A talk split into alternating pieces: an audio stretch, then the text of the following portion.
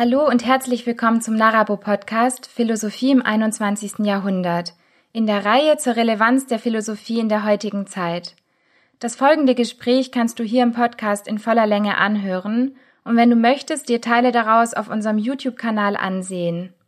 Es wäre sehr schön, wenn du uns am Ende eine Bewertung dalässt und den Podcast teilst, wenn er dir gefällt. Ich freue mich, dass du dir die Zeit nimmst und wünsche dir jetzt ganz viel Spaß beim Zuhören. Ich freue mich sehr, dass du dir die Zeit nimmst für das Gespräch. Möchtest du dich zu Beginn erstmal vorstellen? Ja, mein Name ist Philipp Hübel. Ich bin Philosoph. Ich habe an verschiedenen Unis gelehrt, an der RWTH Aachen, an der Humboldt-Uni Berlin und zuletzt als Juniorprofessor an der Uni Stuttgart. Und außerdem schreibe ich Bücher. Ich habe, äh, meine letzten beiden Bücher waren Bullshit-Resistenz, das ist letztes Jahr erschienen, und mein allerneuestes Buch, das jetzt im April rauskam, heißt äh, Die aufgeregte Gesellschaft. Ja, zu Beginn würde ich dich gerne erstmal fragen, wie kam es denn bei dir, wie bist du zur Philosophie gekommen? Ja, über ziemlich viele Umwege. Wir hatten tatsächlich in der Schule sehr viel Philosophieunterricht. Das ist mir später erst aufgefallen, aber alle Lehrer waren eigentlich so gescheiterte Akademiker, die eigentlich eine Unikarriere machen wollten und dann an der Uni, äh, an der Schule gelandet sind. Und wir hatten einen Philosophielehrer, wir hatten aber auch einen Gemeinschaftskunde, hieß das damals, haben wir so Staatstheorien gelesen und Luhmann, auch schwierige Sachen. Und ich hatte ein grundsätzliches Interesse an diesen Themen, wollte aber unbedingt Schriftsteller werden, damals in meiner ja, pubertären Fantasie und bin dann an die Uni gegangen und habe mir gedacht, naja, wenn ich Linguistik und also Sprachwissenschaft und Philosophie studiere, das ist eine gute Grundausbildung. Habe mich dann sehr, sehr viel für Sprache interessiert, Linguistik und habe dann aber gemerkt, dass der Teil der Linguistik, der sich mit den Grundlagen der Sprache, Bedeutung, Semantik beschäftigt, dass mir das eigentlich am meisten zusagt und bin dann darüber eher so ein bisschen in die Philosophie geschlittert. Und bin ja da irgendwie hängen geblieben, ja, bei der Philosophie. Und wie kam es für dich, dass du dann sozusagen, indem du in die Philosophie irgendwie reingeschlittert bist, auch wirklich diesen Weg erstmal gewählt hast, dass du sozusagen promoviert hast und auch diesen akademischen Beruf ange also angezielt hast? Ja, wenn man es rück, rückwirkend schön reden würde, würde man sagen, ja, das lief alles darauf hinaus, dass ich am Ende an der Uni lande. Aber wenn, man, wenn ich jetzt ganz ehrlich bin, war es wirklich nicht so. Also ich habe mir dann gedacht, in welchem, ich hatte zwei Hauptfächer, in welchem Fach mache ich die Magisterarbeit damals. Dann habe ich mir gedacht, naja, Philosophie ist irgendwie breiter und interessanter. Also habe ich die in der Philosophie gemacht, aber eigentlich über ein Thema, das sehr sprachphilosophisch, sehr technisch war, über Semantik für natürliche Sprachen. Das hätte man auch genauso gut in der Linguistik machen können. Und dann, nachdem ich die Magisterarbeit abgeschlossen hatte, bin ich darauf die Idee gekommen, ähm, weil es ganz gut gelaufen ist, auch einfach weiterzumachen. Habe dann Doktorarbeit angefangen in Handlungstheorie, weil mich die Willensfreiheitsfrage damals sehr beschäftigt hat. Und als ich kurz vor oder als mein Stipendium, das ich damals hatte, gerade auslief, hat mein damaliger Doktorvater gerade eine Professur bekommen und mich gefragt, ob ich nicht Assistent werde. Und dann, als die Stelle gerade auslief, ist er, hat er an die Humboldt-Uni gewechselt und hat eine neue Stelle für mich gehabt. Und so bin ich sozusagen immer von einem zum nächsten, äh, so, ja, tatsächlich weiter geschlittert, von einer Station zur anderen. Ohne dass ich es jetzt so 100 Prozent geplant habe. Ich habe mich natürlich dann, das natürlich dann ernst genommen, als ich es gemacht habe, aber es war nicht von vornherein so drauf angelegt. Du hattest jetzt gerade schon Sprachphilosophie auch ein bisschen angedeutet und eben auch Handlungstheorie. Was sind noch weitere Forschungsgebiete oder Interessen von dir? Also eigentlich alles aus der theoretischen Philosophie, Sprachphilosophie, Handlungstheorie gehört dazu, Wahrheitstheorien, Metaphysik, äh, Philosophie des Geistes vor allen Dingen. Ich glaube, die meisten Seminare, äh, die ich unterrichtet habe, gingen zur Philosophie des Geistes, auch die meiste Forschungsarbeit dazu. In letzter Zeit interessiere ich mich sehr stark für Moralpsychologie. Das ist eigentlich auch ein Teil der Philosophie des Geistes. Also im Gegensatz zur Ethik ist nicht die Frage, was wir tun sollen oder was gut ist oder was fair ist, sondern die Frage, wie Menschen tatsächlich moralisch urteilen, moralisch handeln, moralisch fühlen, also was da die Grundlagen sind. Und das ist in den letzten 20, 30 Jahren von wirklich von Psychologen gut untersucht worden, gibt aber Aufschluss darüber, aber über uns selbst, aber auch darüber, wie Menschen überhaupt im Alltag dazukommen, moralische Urteile abzugeben, aber auch politisch sich zu entscheiden, eine Partei zu wählen zum Beispiel. Du hattest ja jetzt bei deinen Interessen verschiedene Disziplinen genannt. Ich würde gerne aber einfach mal grundlegend fragen, was bedeutet Philosophie eigentlich? Oh, eine groß schwierige Frage. Ähm, also ich würde sagen, Philosophie ist die Wissenschaft der Begriffe. Ähm, und zwar nicht irgendwelcher Begriffe, sondern der allgemeinsten Begriffe, die wir so kennen. Zeit, Materie, Ereignis, Objekt, Bewusstsein, Gott, Zahl und so weiter. Also die fundamentalen Begriffe. Und Philosophie, wenn man sie jetzt abgrenzen möchte von den empirischen Wissenschaften, ist eigentlich die Disziplin, die sich mit Begriffsarbeit beschäftigt. Also ein Physiker würde vielleicht ein Naturgesetz aufstellen. Der Philosoph oder die Philosophin würde dann eher fragen, was ist überhaupt ein Gesetz? Also diese Was-Fragen sind typisch für die Philosophie. Äh, Historiker berichten über Ereignisse, Philosophinnen fragen, was ist denn überhaupt ein Ereignis?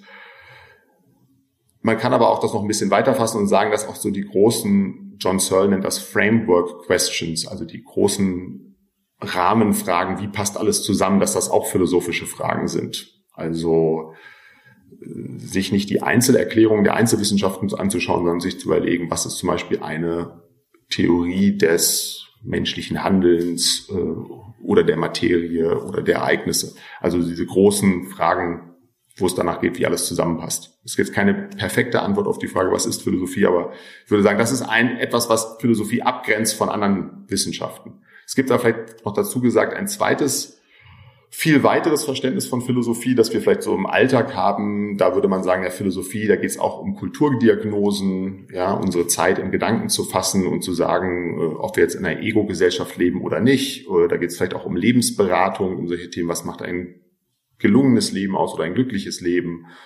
Äh, Sinnfragen zum Beispiel. Ich glaube, dass zum Teil wird das auch in der Philosophie verhandelt. Zu einem Großteil in meinen Augen können darauf empirische Wissenschaften bessere Antworten geben. Ich glaube, die Psychologen können uns mehr darüber sagen, was uns glücklich macht. Und ich glaube, Kulturdiagnosen sind immer dann gut, wenn sie empirisch fundiert sind. Und da sind Sozialwissenschaftler, ja, Soziologen, Politologen, auch Ökonomen oft besser, weil sie die Daten haben. Ja, aber es wird immer noch so ein bisschen erwartet, dass auch Philosophinnen und Philosophen zu solchen großen Fragen Stellung beziehen.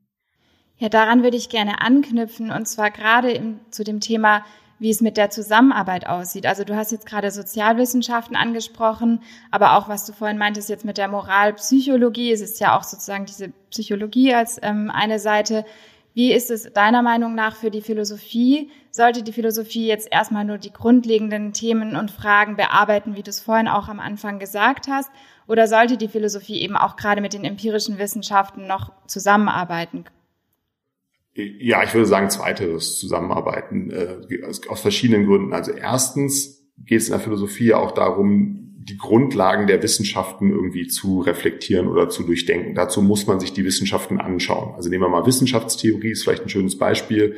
Um eine Wissenschaftstheorie der Physik zu haben, muss man sich in Physik auskennen. Kann nicht einfach so über die Wissenschaftstheorie der Physik sprechen. Um die äh, Grundlagen der Mind Sciences, wie es heute heißt, ne, also so Psychologie, Neurowissenschaft, sich anzuschauen, muss man sich damit vertraut machen. Insofern sind sehr viele Fragen kooperative Fragen. Das sieht man auch an so großen Forschungsunternehmen heutzutage, zum Beispiel der Mind and Brain School in Berlin, aber auch vieler großer Forschungsprojekte. Das sind meistens interdisziplinäre Projekte, die voneinander ähm, ja, sich gegenseitig befruchten und voneinander mit Gewinnen die Theorien der, der anderen Seite sozusagen kennenlernen.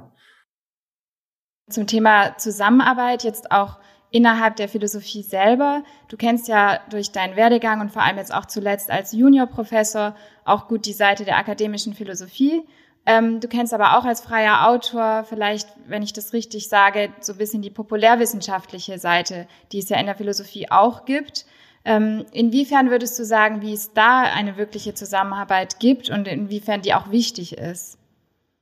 Also ich habe den Eindruck, es wird immer wichtiger, Wissenschaft zu vermitteln in unserer Zeit. Ähm, es gab vielleicht mal vor einigen Jahrzehnten so die Vorstellung, dass man in seiner Wissenschaft bleibt und sich unter Fachkolleginnen und Fachkollegen dann austauscht über die Inhalte. Aber es gab schon immer ein großes gesellschaftliches Interesse an den Inhalten der Forschung. Natürlich sind einige ein bisschen besser zu vermitteln, also was in der Kunstgeschichte oder in der Politikwissenschaft theoretisch verhandelt wird, ist vielleicht ein bisschen näher auch an den Themen, die Menschen im Alltag interessieren. Aber es gibt auch ein großes Interesse an philosophischen Fragen. Deshalb würde ich sagen, gehört es auch immer zur Wissenschaft dazu, die Forschungsergebnisse zu vermitteln. Und das ist mittlerweile viel anerkannter. Also ist mittlerweile so, dass sogar Professuren ausgeschrieben werden, wo wirklich drin steht, eine Qualifikation soll sein, die, die Inhalte, die fachwissenschaftlichen Inhalte zu vermitteln. Dann ist es so, dass man das im Studium ohnehin auch die Inhalte vermittelt bekommt. Also wer Erstsemester unterrichtet, macht ja eigentlich nichts anderes als, natürlich sind die, haben die schon mal ein Interesse am Fach, aber eine Biologin, die jetzt ein, eine Einführungsveranstaltung macht für Erstsemester oder ein Philosoph, der das macht, ist ja vor dieselbe Situation gestellt wie jemand, der populär vermittelt. Wir haben Leute, die kennen sich vielleicht ein bisschen mit dem Fach haben schon was gehört, aber haben noch kein Grundwissen. Und dann muss man sich überlegen, wie kann man ein Thema möglichst spannend erzählen, ohne zu viel vom tatsächlichen Inhalt aufzugeben. Und mittlerweile gibt es auch viele mediale Formate, die wirklich auf sehr gute Weise Wissen vermitteln, also in den Naturwissenschaften. Es gibt Fernsehformate, die in zehn Minuten grundlegend der Astrophysik erklären, der Chemie, der Zellteilung. Das ist einfach sehr viel besser geworden, weil sehr viel mehr gute Leute daran arbeiten, Wissen zu vermitteln. Ja, da würde ich gerne nochmal nachfragen, würdest du sagen, dass aber für diese Wissensvermittlung, also dass man sozusagen auch Philosophie in die Gesellschaft tragen kann, dass er sozusagen eine eigene Seite, ein eigener Schwerpunkt dann auch ist? Oder meinst du, dass tatsächlich das auch für die Forschung nicht hinderlich ist? Selbst wenn man noch so spezialisiert ist in einem Gebiet, sollte man dennoch auch diese Vermittlung schaffen? Oder überlässt man das lieber Menschen, die sich darauf sozusagen spezialisieren, eben diese reine Wissensvermittlung zu machen? Da würde ich wirklich sagen, es hängt, kommt ein bisschen drauf, äh, drauf an, ne? es hängt ein bisschen davon ab. Also, äh, also zur ersten Frage, kann man alles vermitteln? Es gibt sicherlich Fachthemen, die werden niemals ein breites Publikum finden. Mein Beispiel ist immer die Semantik von Demonstrativpronomen. Wenn man das Leuten sagt, die noch nie sich mit Linguistik oder Sprachphilosophie beschäftigt haben, keiner kann sich vorstellen, dass, dass Menschen ihr Leben lang damit verbringen, sich anzuschauen, welche Funktion in der Sprache Wörter wie dies und das oder hier und jetzt haben.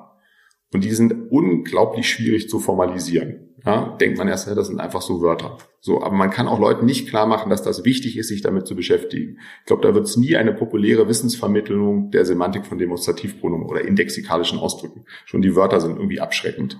Aber es gibt andere Themen in den Fachwissenschaften, die uns im Leben näher sind.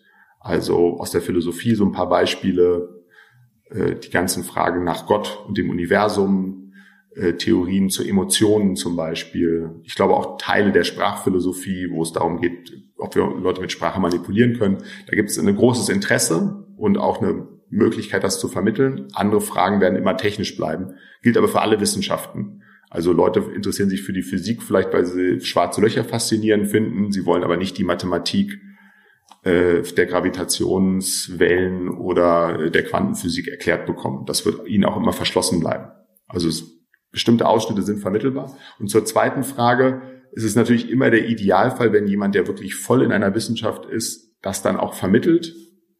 Aber es gibt auch da sicherlich eine Arbeitsteilung. Das sind verschiedene Fähigkeiten. Die Fähigkeit, gut in einer Wissenschaft zu sein, muss nicht dieselbe Fähigkeit sein, wie das jemandem zu vermitteln, der noch kein Vorwissen hat. Ne, da gehört, gehören vielleicht andere Fähigkeiten dazu. Ein bisschen mehr Empathie, Antizipation, auch die Fähigkeiten, Dinge vielleicht metaphorisch oder anhand von schönen Beispielen oder von guten Tafelbildern darzustellen, obwohl das in, meinen, in meiner Erfahrung der Philosophie oft konvergiert. Also ich hatte immer den Eindruck, sehr gute Philosophinnen und Philosophen konnten auch sehr gut erklären.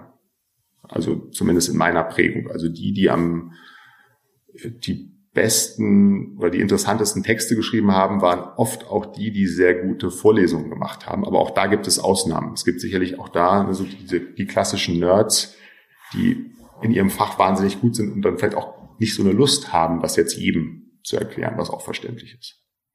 Also würdest du sagen, dass auch deiner Erfahrung nach ähm, das unter den anderen Philosophinnen und Philosophen durchaus jetzt auch wirklich angenommen wird und auch gewollt ist, dass es eben auch wirklich eine Wissensvermittlung auch an die breite Gesellschaft gibt, vielleicht auch an Menschen, die erst noch gar nicht so richtig wissen, dass sie sich für Philosophie interessieren tatsächlich? Ja, das glaube ich schon. Also es gibt, äh, es gibt viele Indikatoren. Einmal gibt es diesen Philosophie-Hype seit ungefähr 10, 12 Jahren, dass es unglaublich viele Bücher gibt, wo Philosophie vorne drauf steht.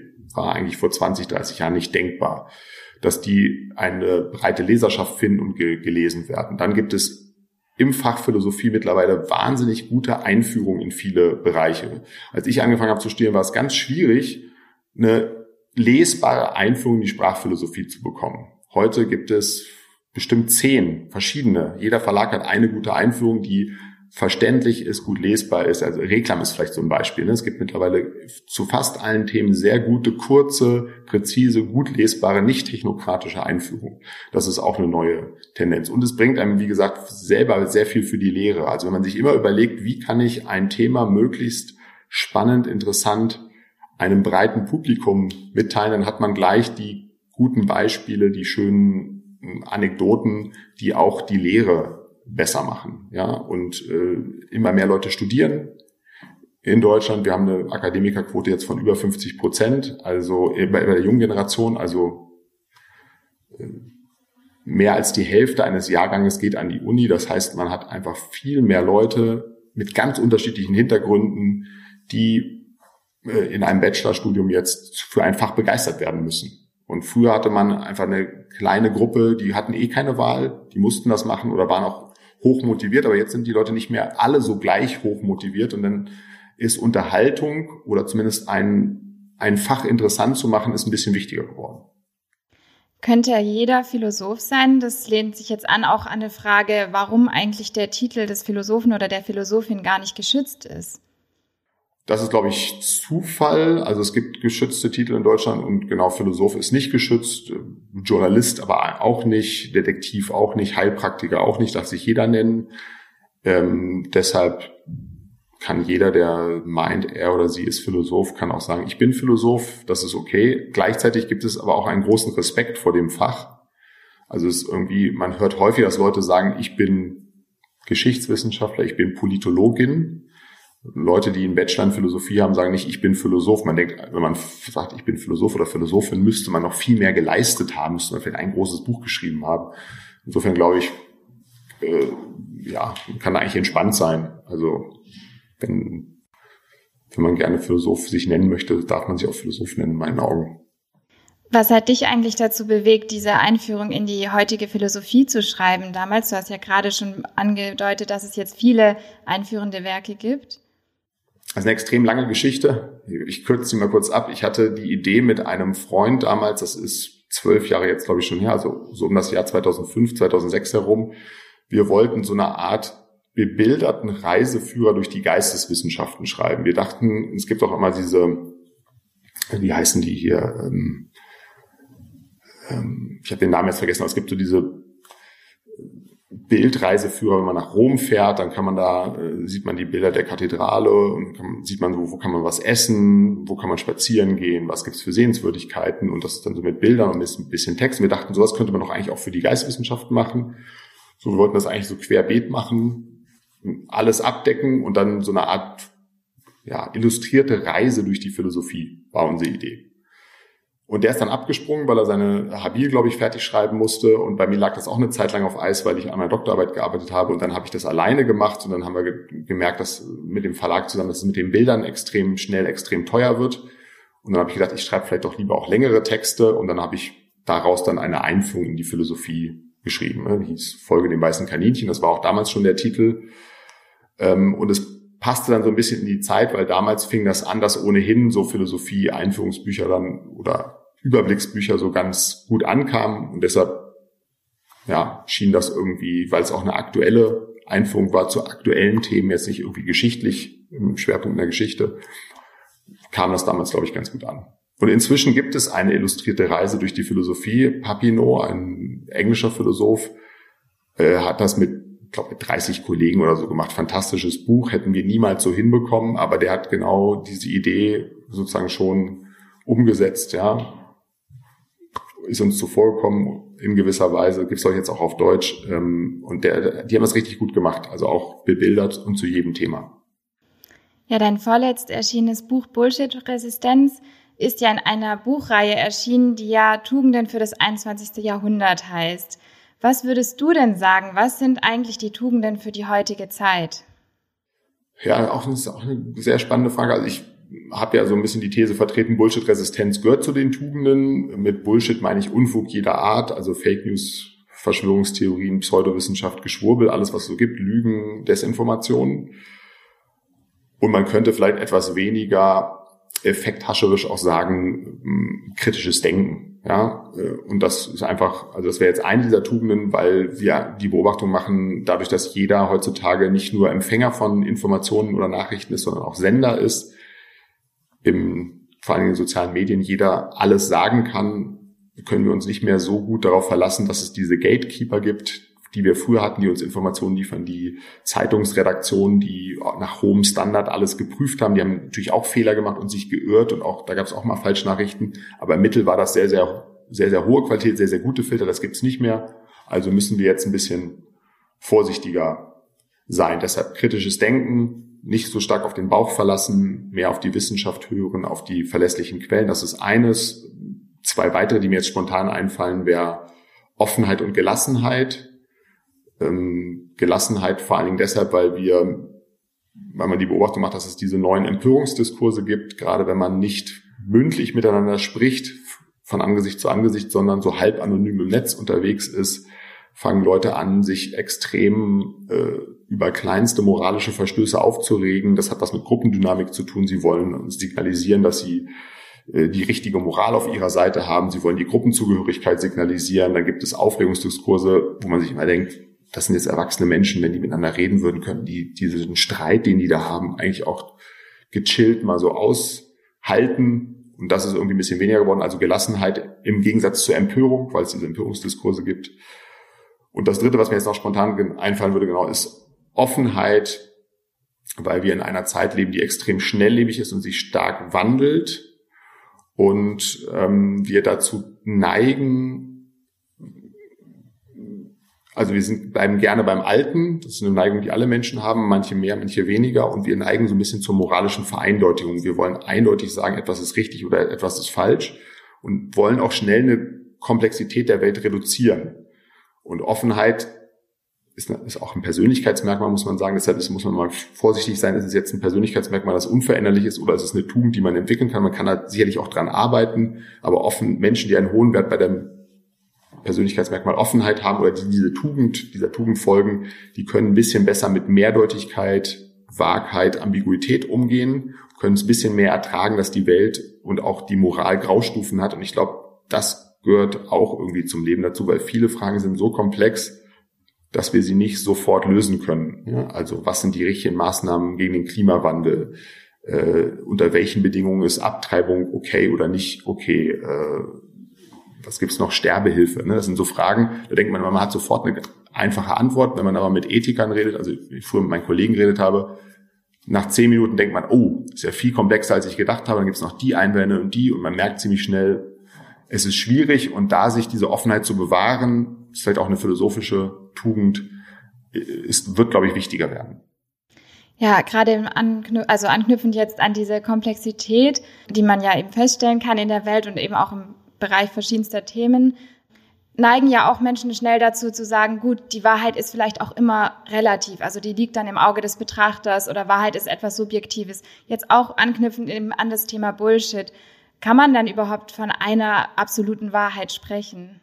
Ja, da sage ich immer sofort, lieber nicht von der Wahrheit reden und auch nicht der absoluten Wahrheit, sondern wie das in der Philosophie üblich ist, wenn es um Wahrheitstheorien geht, da geht es eigentlich um die Frage, was ist wahr oder falsch. Und da fängt man erstmal bei Aussagen an. Und äh, da merkt man dann ziemlich schnell, wenn man sich die Aussagen anguckt, man kennt ziemlich viele wahre Aussagen. 2 plus 2 ist 4, Paris ist die Hauptstadt von Frankreich, Angela Merkel ist Bundeskanzlerin, da draußen sind Wolken, vor mir steht ein Mikrofon und so weiter. Ich kann ganz viele wahre Aussagen produzieren. Könnte auch sein, dass eine dieser Aussagen oder mehrere falsch sind, aber dann ist die Negation dieser Aussage wahr. Also aus jeder falschen Aussage kann man sofort eine wahre Aussage machen, wenn da ich denke, da draußen sind Wolken, in Wirklichkeit ist das ein Plakat, das vor dem Fenster ist, dann ist es halt nicht wahr, dass da draußen, dann ist es nicht der Fall, dass da draußen Wolken sind und das dann auch eine wahre Aussage. Also man kriegt wahre Aussagen umsonst, immer, und es gibt unendlich viele. 2 plus 1 ist 3, 3 plus 1 ist 4 und so weiter. Man kann unendlich viele wahre Aussagen generieren. Die eigentliche Frage, glaube ich, was die Menschen meinen, wenn sie sagen, es gibt keine absolute Wahrheit, dann wollen sie meistens über sowas reden wie über Wissen, was Theorie, klassischerweise in der Philosophie Erkenntnistheorie ist. Also wann kann ich mir wirklich ganz sicher sein, dass etwas wahr ist?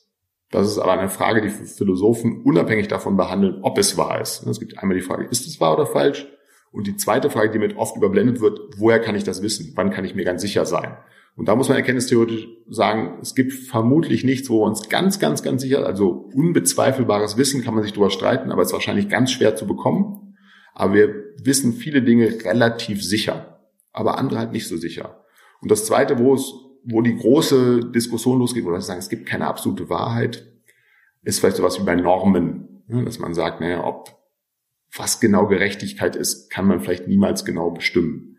Ich glaube, auch da besteht oft ein Denkfehler, nur weil es einzelne Fälle gibt, wo wir moralisch umstritten sind, tendiere ich dazu zu glauben, dass es sowas gibt wie moralische Wahrheiten, also mit anderen Worten wahre moralische Aussagen.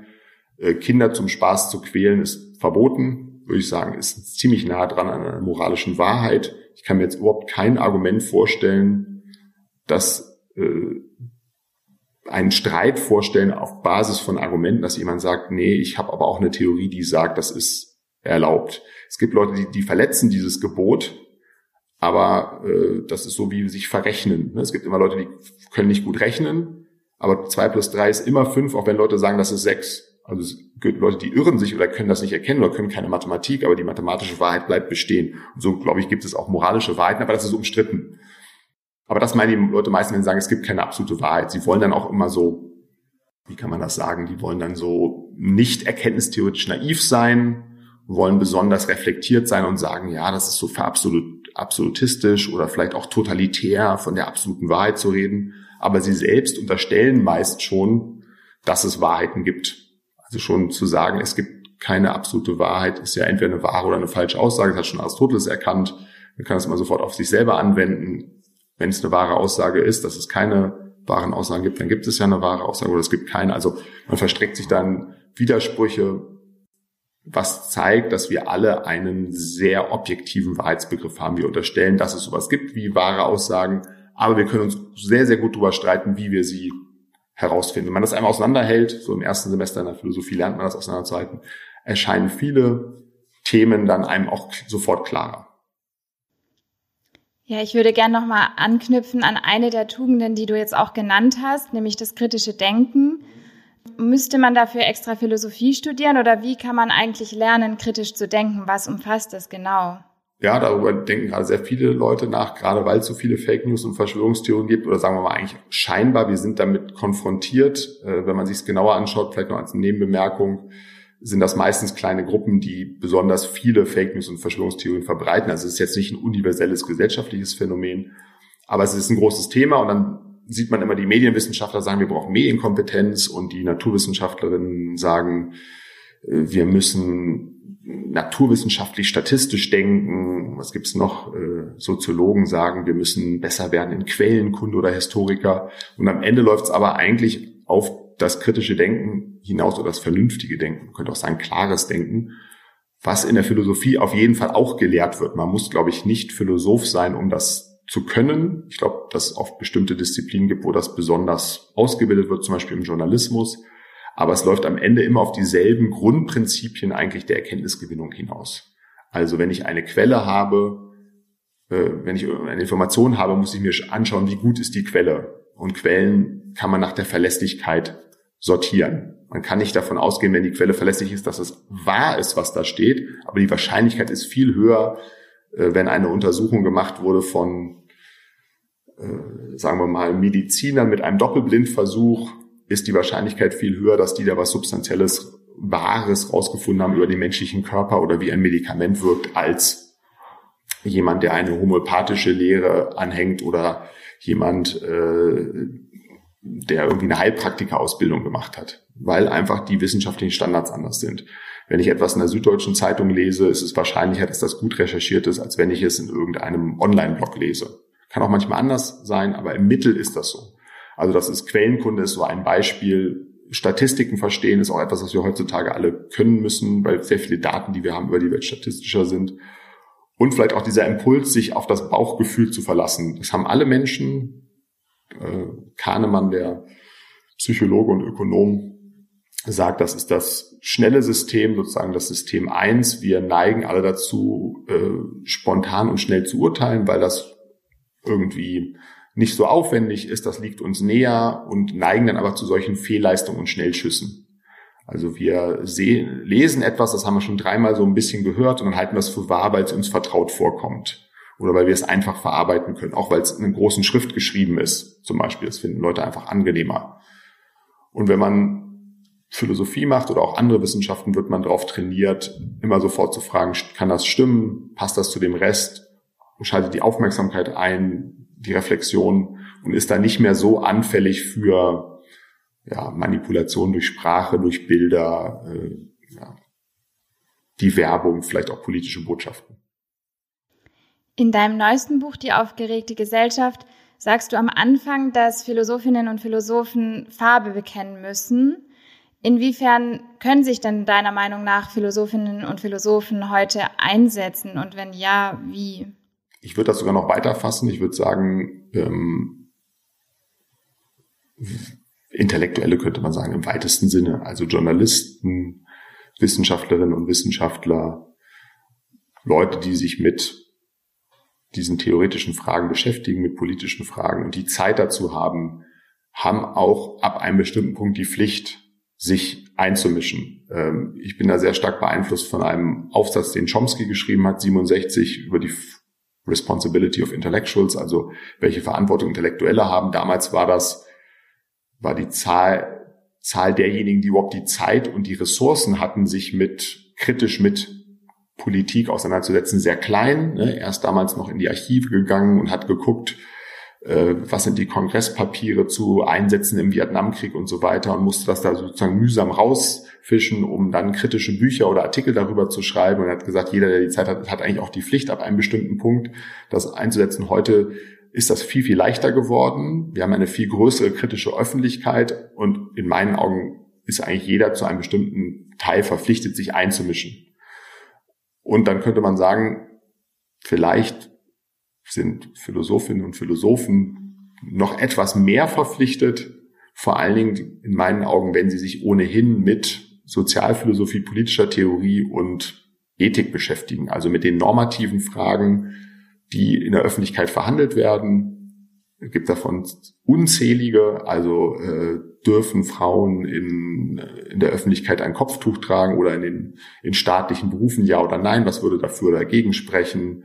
Wie gesagt, soll der Abtreibungsparagraph äh, verändert werden? Ähm, müssen wir das Gesetz äh, ändern, um Minderheiten besonders zu schützen? Und diese Fragen sind schwierige Fragen, die verhandelt werden müssen. Und gerade normativen Fragen haben Philosophen in der normativen Seite, also Ethik, politische Theorie, eigentlich eine gute Ausbildung, dass in meinen Augen sie sich ruhig mehr einmischen könnten. Weil zurzeit ist mein Eindruck, wird das normative Feld, zum Beispiel in Talkshows, in Interviews, in der Öffentlichkeit, stark von Interessenparteien bespielt. Also Politiker sind natürlich viel da unterwegs, weil sie sich selber und ihre Partei vertreten, aber auch Vertreter der Religionen zum Beispiel sind im Fernsehen oder andere Interessenvertreter, die aber nicht immer eine gute Expertise haben in den Fragen. Also das ist nicht unbedingt so, dass die jetzt so viel Ethik gemacht haben in ihrem Leben. Ich habe viele Kolleginnen und Kollegen, die sich tausendmal besser auskennen. Da würde ich sagen, könnten die sich ruhig ein bisschen mehr einmischen. Aber eigentlich müsste sich jeder einmischen, also nicht nur bei normativen Fragen. Ich bin zum Beispiel gar kein praktischer Philosoph, also ich bin da kein Experte, aber mich interessieren zum Beispiel die Grundlagen des moralischen Denkens und politischen Denkens. Ich glaube, auch da sollte man sich die Wissenschaften angucken, die empirischen Wissenschaften, zum Beispiel die Psychologie oder die Soziologie, weil man dann besser versteht, warum zum Beispiel in ganz Europa ein Rechtsruck aufgetaucht ist in den letzten zehn Jahren. Und da wäre zum Beispiel ein Beispiel, es gibt, gab lange Zeit, ich glaube, jetzt kippt das langsam so, diese Auffassung, das hat mit ökonomischen Verwerfungen zu tun, mit Unsicherheit. Ne? Das war so die Economic Insecurity Thesis, wird das in, angelsächsischen Literatur genannt, also diese Vorstellung, wenn die ökonomische Lage unsicher ist, dann tendieren Menschen dazu, fremdenfeindlich zu werden. Aber wenn man sich die ganzen Daten anschaut, spricht eigentlich gar nicht so viel dafür. Es geht den Deutschen in der Selbstaussage ökonomisch so gut wie nie. 75 Prozent der Deutschen sagen, sie sind in einer, in einer extrem guten ökonomischen Lage. Äh, die Arbeitslosigkeit ist extrem niedrig, äh, der Wohlstand ist unglaublich und trotzdem gibt's den Rechtsruck. Also es geht uns so gut wie nie, aber trotzdem ist Rechtsruck. Scheint auf den ersten Blick erstmal nicht zusammenzupassen. Und da finde ich, muss, muss man sich dann wirklich anschauen, welche anderen Erklärungsmodelle gibt es, auch weil man, wenn man besser versteht, wie die menschliche Natur ist, von der Seite der Soziologen, der Psychologen, kann man auch besser zum Beispiel in der Politik dagegen wirken. Ja, also ganz banales Beispiel, wenn es ökonomische Ursachen hat, muss man die bekämpfen.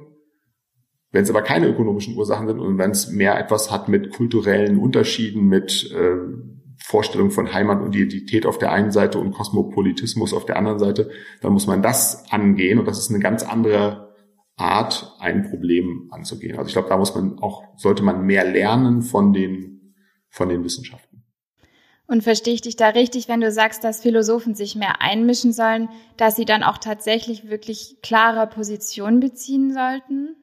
Ja, kann man sich ruhig mal trauen. Ähm, es gibt, glaube ich, verschiedene Gründe, warum es vielleicht sogar allgemein Wissenschaftlern, speziell auch Philosophinnen und Philosophen, schwerer fällt, sich einzumischen. Also meiner Ansicht nach äh, sind Wissenschaftler im Allgemeinen eher Maximierer und nicht Satisficer. Das ist eine Unterscheidung, die Ökonomen machen ähm, ich glaube, der heißt Barry Schwartz, ich erinnere mich nicht mehr ganz genau, der dies, das eingeführt hat.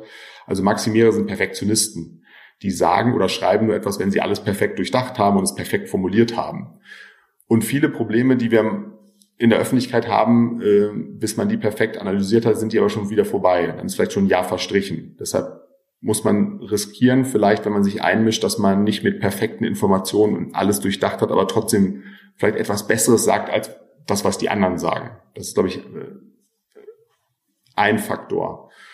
Aber gleichzeitig habe ich den Eindruck, es mischen sich auch mehr Leute ein. Also ich glaube, die Finanzkrise und die Flüchtlingssituation 2015 waren so zwei Ereignisse, die gezeigt haben, es geht irgendwie nicht so kontinuierlich weiter, wie man sich das vielleicht vorgestellt hat. Ne? Alles wird immer besser, demokratischer und äh, am Ende erreichen wir die Glückseligkeit, sondern es sind irgendwie, es waren Verwerfungen, die auch mit gesellschaftlichen Verwerfungen einhergingen. Und mein Eindruck ist, dass es jetzt gerade im akademischen Bereich sehr viele Reaktionen darauf gibt. Es gibt äh, plötzlich Bücher zu Fake News, es gibt äh, Konferenzen zum Demokratieverständnis, es gibt Konferenzen zum Rechtsruck, zum äh, autoritären Denken. Äh, Adorno ist jetzt auf der Bestsellerliste mit einem Vortrag über äh, den neuen Faschismus. Hannah Arendt, äh, lange Zeit vergessen, nie in Seminaren unterrichtet worden, ist plötzlich ein neuer Superstar. Äh, ihre Bücher über Freiheit werden rezipiert. Also es gibt schon ein, eine Reaktion innerhalb der akademischen Welt und auch die ausstrahlt in den Rest der Gesellschaft. Also ich glaube, de facto mischen sich jetzt schon mehr Leute ein. Und zum Beispiel den öffentlichen Diskurs auf Twitter, wo plötzlich viel mehr auch Wissenschaftler teilnehmen. Ja, früher waren das vielleicht mehr Journalisten, die das verhandelt haben in den Zeitungen. Da gab es mal den wissenschaftlichen Aufsatz, ne, den man sich so eingekauft hat. Aber jetzt ist, ist, glaube ich, die Öffentlichkeit, die intellektuelle Öffentlichkeit, die sichtbare Öffentlichkeit größer geworden. Und nochmal nachgefragt, ähm, also Würdest du sagen, dass dann auch tatsächlich eine politische Positionierung in Ordnung ist, dass man sozusagen auch diese Neutralität, die man ja oft wahrnimmt, die sich jetzt irgendwie ein Philosoph oder eine Philosophin hält, dass man die auch ein bisschen auflösen kann? Genau, das wäre noch das nächste Punkt gewesen. Das würde ich auch sagen, ähm, bleibt natürlich jedem, also jeder hat die Freiheit äh, zu sagen, wie, also sich festzulegen oder nicht festzulegen, aber ich würde sagen, das Neutralitätsgebot, das ja zum Beispiel Beamte haben, geht äh, geht nicht so weit, dass man nicht sagen kann, welche politischen Maßnahmen man für richtig oder für falsch hält. Am Ende sind politische Entscheidungen auch moralische Entscheidungen. Das wird oft von so Historikern und Politikwissenschaftlern so stark getrennt. Die sagen immer, man darf nicht moralisieren, man soll die Moral aus der Politik raushalten. Ich glaube, das ist total naiv. Moral sind Fragen nach dem guten Leben, Fragen nach der Gerechtigkeit, Fragen nach dem, was man tun soll. Jede politisch, große politische Entscheidung ist auch eine moralische Entscheidung. Wenn ich sage, ich fördere Kindergärten politisch, dann habe ich ein Bild davon, dass es gut ist für Kinder, wenn sie mehr äh, frühkindliche Erziehung bekommen. Wenn ich sage, ich stecke mehr Geld in Bildung, dann habe ich eine Vorstellung davon, dass es gut ist, nicht nur für die Gesellschaft oder die Ökonomie, sondern auch für die Menschen oder das Leben der Menschen. Wenn ich ein Gesetz mache gegen Diskriminierung, dann halte ich es für falsch, dass Leute diskriminiert werden. Also am Ende sind das immer Normen, die wir haben. Und Akademiker tendieren eher dazu, universellen Normen anzuhängen. Ich würde das die progressiven Normen nennen. Und in dem politischen Diskurs sind aber auch noch andere Normen unterwegs, die eher etwas ähm, ja, bezogen sind auf Heimatidentität und eher tribalistisch, könnte man sagen, auf einen eigenen Stamm. Und man muss schon irgendwie sich einmischen und klar machen, dass diese Normen nicht die sind, die man verallgemeinern kann. Das sind äh, historisch zufällige Normen. Natürlich kann man Menschen erstmal sagen, in der Demokratie darf jeder seine Vorstellung haben, wie das Zusammenlegen aussieht, aber man darf auch sich Mühe geben, Leute dann versuchen zu überzeugen, dass sie vielleicht Normen haben, die auf Dauer nicht Bestand haben können. Ja, jetzt äh, gegen Ende würde ich dich gerne mal fragen noch, wem würdest du denn empfehlen, Philosophie zu studieren? Also immer wenn ich in der Studienberatung diese Frage bekommen habe, habe ich immer gesagt, ähm, erstmal immer die Frage gestellt, will man äh, sozusagen eine philosophische Karriere anstreben oder will man irgendwas in den Geisteswissenschaften studieren? Ich fange fang mal an mit, will man eine Karriere anstreben? Dann würde ich sagen, muss man sich darauf gefasst machen, dass man erstens extrem gewissenhaft und fleißig sein muss. Also das muss jemand sein, der gerne sehr viel liest, vielleicht vier bis sechs Stunden am Tag und auch keine Angst vor theoretischen Texten hat. Also das müssen Menschen sein, die Lust und Freude daran haben, anspruchsvolle, schwierige Texte zu lesen, die sich erstmal der Lektüre widersetzen. Also man muss eigentlich ein Nerd sein, muss man einfach so sagen. Und man muss sich auch klar machen, dass man sehr viel Zeit mit sich selber verbringt. Also wenn man jemand ist, der gerne mit vielen Leuten interagiert, so sieht das Berufsfeld nicht aus. Die meiste Zeit macht man mit sich aus. Entweder man liest was oder man schreibt was. Es gibt manchmal Gruppenarbeit, aber selten.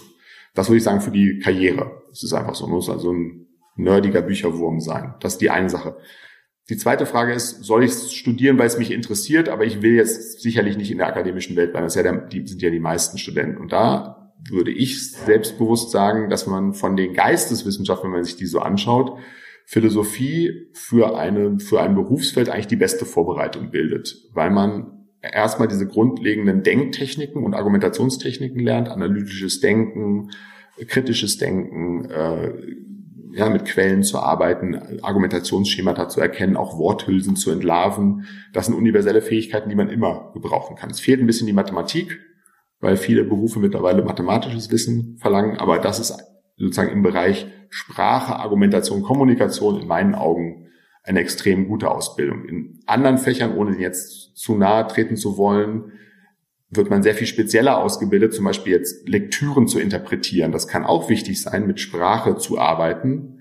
Aber diese grundlegenden Techniken, zum Beispiel Argumentationsform, Logik, das ist sozusagen eine Fähigkeit, die immer anwendbar ist und die immer mehr auch gebraucht wird, weil ja, Inhalte werden schwieriger, du hast es schon angesprochen, Wissensvermittlung wird wichtiger, äh, man muss sich ständig in neue Sachen einarbeiten, man bleibt nicht in einem Job sein Leben lang, sondern ist vielleicht alle drei, fünf Jahre wechselt man den Job, man muss ständig irgendwas präsentieren und am Ende kommt es immer darauf hinaus, was ist die Hauptaussage, was sind die Argumente, die dafür sprechen, was sind die Folgerungen. Also diese Art zu denken ist relativ universell. Deshalb glaube ich, ist es eine gute Grundausbildung. Ähm, und wenn man das macht, sollte man sich sehr früh auch überlegen, wo man dann später arbeiten will. Also nicht fünf Jahre, drei Jahre Bachelor, zwei Jahre Master und dann erst die Praktika machen, sondern möglichst früh sich schauen, wo kann man seine Nische finden. Dann würde ich dich gerne noch fragen, welche Philosophen haben dich eigentlich am meisten beeinflusst oder inspiriert? Ah, das sind da auch so, es war, ging so in Wellenbewegungen. Ich, als ich ganz jung war, so mit äh, 17, 18 in der Schule Heidegger gelesen habe, dachte ich, das ist ganz tolle Philosophie, weil ich habe überhaupt nichts verstanden und dachte, je unverständlich etwas ist, desto tiefer die Weisheit und irgendwann werde ich diesen Vorhang zur Seite ziehen und in diese Welt eintauchen, das alles verstehen. Ähm, je älter ich werde, desto mehr denke ich, äh, das Unverständnis, das ich da hatte, liegt nicht an mir, sondern es liegt vielleicht doch an äh, Heidegger selbst. Jetzt würde ich sagen, er hat sich vielleicht auch selber nicht so gut verstanden. Ähm, dann habe ich mich lange Zeit mit Wittgenstein beschäftigt und fand diese Art, sich mit ja, diese Sprachfragen zu stellen, sehr spannend. Ich habe ein Jahr in Berkeley studiert, da habe ich bei Davidson so Privatstunden genommen. Das hat mich sehr stark geprägt, weil ich da mich sehr, sehr systematisch mit sehr technischer Sprachphilosophie, formaler Sprachphilosophie beschäftigt habe und da sehr viele gelernt habe. In der Linguistik hat mich Chomsky sehr geprägt. Äh, ich war lange Zeit habe ich geglaubt, Sprache lernt man irgendwie über Nachahmung. Und Chomsky hat diese Idee eigentlich in die Wissenschaft zurückgebracht, dass grundlegende Fähigkeiten des Menschen angeboren sind ähm, und dass man sozusagen aus der evolutionären Perspektive auf Phänomene schauen muss. Das hat mich bis heute eigentlich sehr stark geprägt, auch wenn ich andere Texte lese.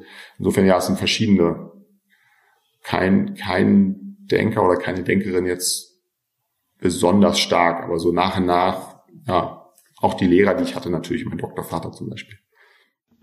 Und gibt es ein Buch, was du empfehlen würdest, was jetzt nicht du geschrieben hast? Also ich würde allen Leuten, die Philosophie machen, tatsächlich Wittgensteins philosophische Untersuchung empfehlen. Nicht, weil es so leicht verständlich ist, sondern weil man automatisch anfängt, über sehr viele Probleme nachzudenken. Man muss aber immer davor sagen, wenn man das liest, sollte man vielleicht parallel eine Einführung dazu lesen oder eine Erklärung, weil man sich nicht so richtig selber erschließen kann. Aber es ist als Lektüre ein Buch, wo man lange und nachhaltig anfängt, über philosophische Fragen nachzudenken. Gerade weil es nicht so sortiert ist. Es ist so eine Art Zettelsammlung. Es sind viele kleine Paragraphen, Einträge. Man weiß auch nicht immer genau, mit welcher Stimme jetzt jemand spricht, ob er selber etwas sagt oder ob er sozusagen einen Gegner, eine Gegenposition imaginiert. Aber das ist ja ein Buch, das äh, auf jeden Fall zum Nachdenken anregt. Ja, und zum Schluss will ich dich noch fragen, ob du einfach von dir aus gerne noch was sagen möchtest. Fällt mir nichts Konkretes jetzt ein. Ja gut, dann möchte ich mich ganz herzlich bei dir bedanken. Ja, danke. Vielen, vielen Dank. Super. Wir bedanken uns ganz herzlich bei dir fürs Zuhören und wir würden uns wirklich sehr über deine Bewertung auf iTunes freuen. Lass uns auch gerne deine Gedanken zu der Podcast-Folge da. Diese kannst du uns natürlich auch gern auf unseren anderen Kanälen wie YouTube, Instagram oder Narabo mitteilen. Alle Informationen findest du in der Beschreibung. Und wenn dir die Folge gefallen hat, dann erzähl doch gerne deinen Freunden, Bekannten oder Verwandten davon. Vielen Dank und hoffentlich bis zur nächsten Folge.